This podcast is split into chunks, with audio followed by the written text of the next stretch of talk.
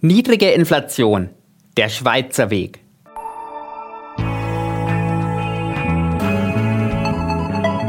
Hashtag Volatility, der Anlage-Podcast. Mit Thomas Altmann, Leiter des Portfolio-Managements bei QC Partners. Herzlich willkommen zu einer neuen Episode von Hashtag Volatility, dem Podcast über Kapitalmärkte, Geldanlagen und das aktuelle Börsengeschehen. Heute möchte ich mit Ihnen, liebe Hörerinnen und Hörer, gemeinsam in eines unserer Nachbarländer schauen, in die Schweiz. Hierzulande freuen wir uns schon darüber, dass die Inflationsrate nicht mehr auf dem Rekordhoch seit der Wiedervereinigung steht. Das waren 8,8 Prozent. Von da weg ist es immerhin etwa eineinhalb Prozent nach unten gegangen. Unser südliches Nachbarland, die Schweiz, scheint im Vergleich dazu überhaupt kein Inflationsproblem zu haben. 3,4% Inflationsrate im August des vergangenen Jahres waren ein 29-Jahres-Hoch.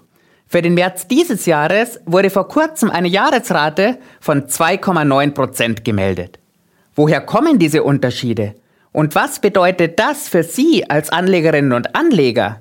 Darüber will ich heute mit Ihnen sprechen. Suchen wir gemeinsam nach den Ursachen. Ein Aspekt ist jetzt sicherlich der Schweizer Franken, der ja regelmäßig als besonders starke Währung Schlagzeilen macht. Seit der Einführung des Euro hat der Schweizer Franken etwa 40 Prozent aufgewertet. Allein zwischen März 2021 und März 2023 waren es 12 Prozent. Und da 27 Prozent der Schweizer Importe aus Deutschland kommen und weitere 28 Prozent aus den Euro-Staaten Italien, Frankreich, Österreich Spanien und den Niederlanden ist der Euro-Franken-Kurs hier eben besonders wichtig. Steigt der Franken, werden Importe aus der Eurozone günstiger. Wissenschaftler schreiben diesem Wechselkurseffekt eine um 1% niedrigere Inflationsrate zu. Den ersten Teil haben wir also gefunden. Zu Ende ist unsere Suche nach Gründen, aber noch lange nicht. Spannend ist der Blick auf die Lebensmittelpreise. In Deutschland sind diese zuletzt im Jahresvergleich um mehr als 20 Prozent angestiegen. In der Schweiz dagegen lag der Spitzenwert bei der Lebensmittelinflation bei 6 Prozent. Ein gewaltiger Unterschied, dem wir nachgehen müssen. Zum einen hatte die Schweiz bei den Lebensmittelpreisen ein deutlich höheres Ausgangsniveau. Viele Schweizer Händler haben deshalb die Preise in der Inflationszeit weniger stark angehoben, um diejenigen, die bisher im Ausland Lebensmittel gekauft haben, wieder zu heimischen Käufern zu machen. Dazu kommt hier der Schweizer Protektionismus. Für Agrarprodukte, die auch in der Schweiz hergestellt werden, werden Importzölle erhoben. Eben mit dem Ziel, den heimischen Anbau von Obst, Gemüse und Getreide zu schützen. Diese Zölle entsprechen der Differenz zwischen dem lokalen Schweizer Preis und einem eventuell niedrigeren Preis am Weltmarkt. Mit dem Preisanstieg am Weltmarkt sind jetzt die Zölle gesunken und dadurch die Preise in der Schweiz recht stabil geblieben. Die nächste Inflationsersparnis kommt aus dem Energiebereich. Die Schweiz nutzt ihre geografischen Gegebenheiten gekonnt aus und deckt fast 60 Prozent ihres Strombedarfs aus Wasserkraft. Dazu kommen gut 30 Prozent aus Atomenergie. Damit hat sich der hohe Gaspreis in der Schweiz, anders als hierzulande, nicht nachteilig auf die Kosten bei der Stromerzeugung ausgewirkt. Dazu kommt noch, dass Lebensmittel und Energie im Schweizer Inflationskorb niedriger gewichtet sind als im deutschen.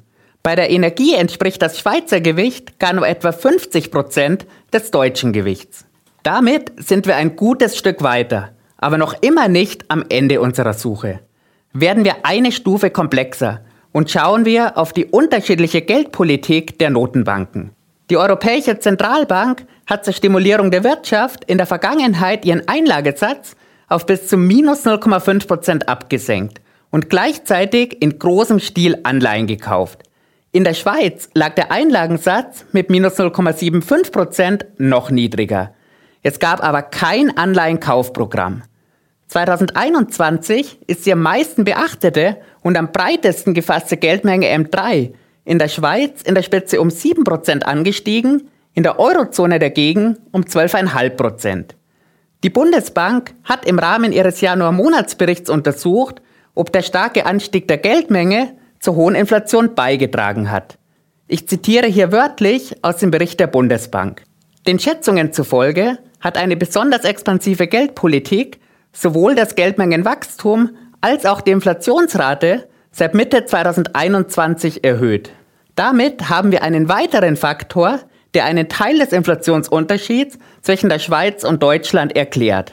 Seit die EZB die Inflation mit restriktiverer Geldpolitik bekämpft, ist das Geldmengenwachstum in der Eurozone auf 2,9 Prozent gefallen und damit wieder unter das EZB-Ziel von langfristig 4,5 Prozent. In der Schweiz lag das Geldmengenwachstum zuletzt nur noch bei 0,1 Prozent. An dieser Stelle müssen wir natürlich hinterfragen, warum die Schweiz die deutlich niedrigere Inflationsrate und das nur noch geringe Geldmengenwachstum so strikt bekämpft. Im März wurde der Einlagensatz auf 1,5 Prozent erhöht. Seit Beginn der Erhöhungen ist das ein Anstieg um 2,1 Prozent. Das ist zwar weniger als die 3,5 Prozent Erhöhungen der EZB, aber angesichts der deutlich niedrigeren Inflation ist das beachtlich. Die Schweizerische Nationalbank will hier vermeiden, dass der Zinsunterschied zur Eurozone und auch zu den USA zu groß wird. Denn das könnte einen Abzug von Kapital nach sich ziehen. Und das wäre gleichbedeutend mit einem deutlich nachgebenden Franken. Und ein schwächerer Franken der würde wiederum Inflation importieren. Deshalb sieht die Schweizerische Nationalbank in höheren Zinsen und einem starken Franken den besseren Weg. Und vor allem den Weg, bei dem die Inflationsrate niedrig bleibt.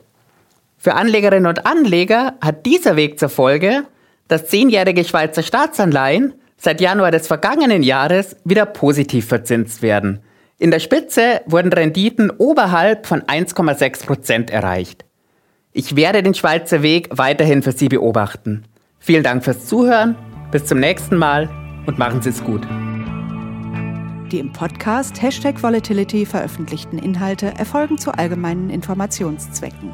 Es handelt sich nicht um eine Anlageberatung und keine Empfehlung zum Kauf oder Verkauf von Wertpapieren.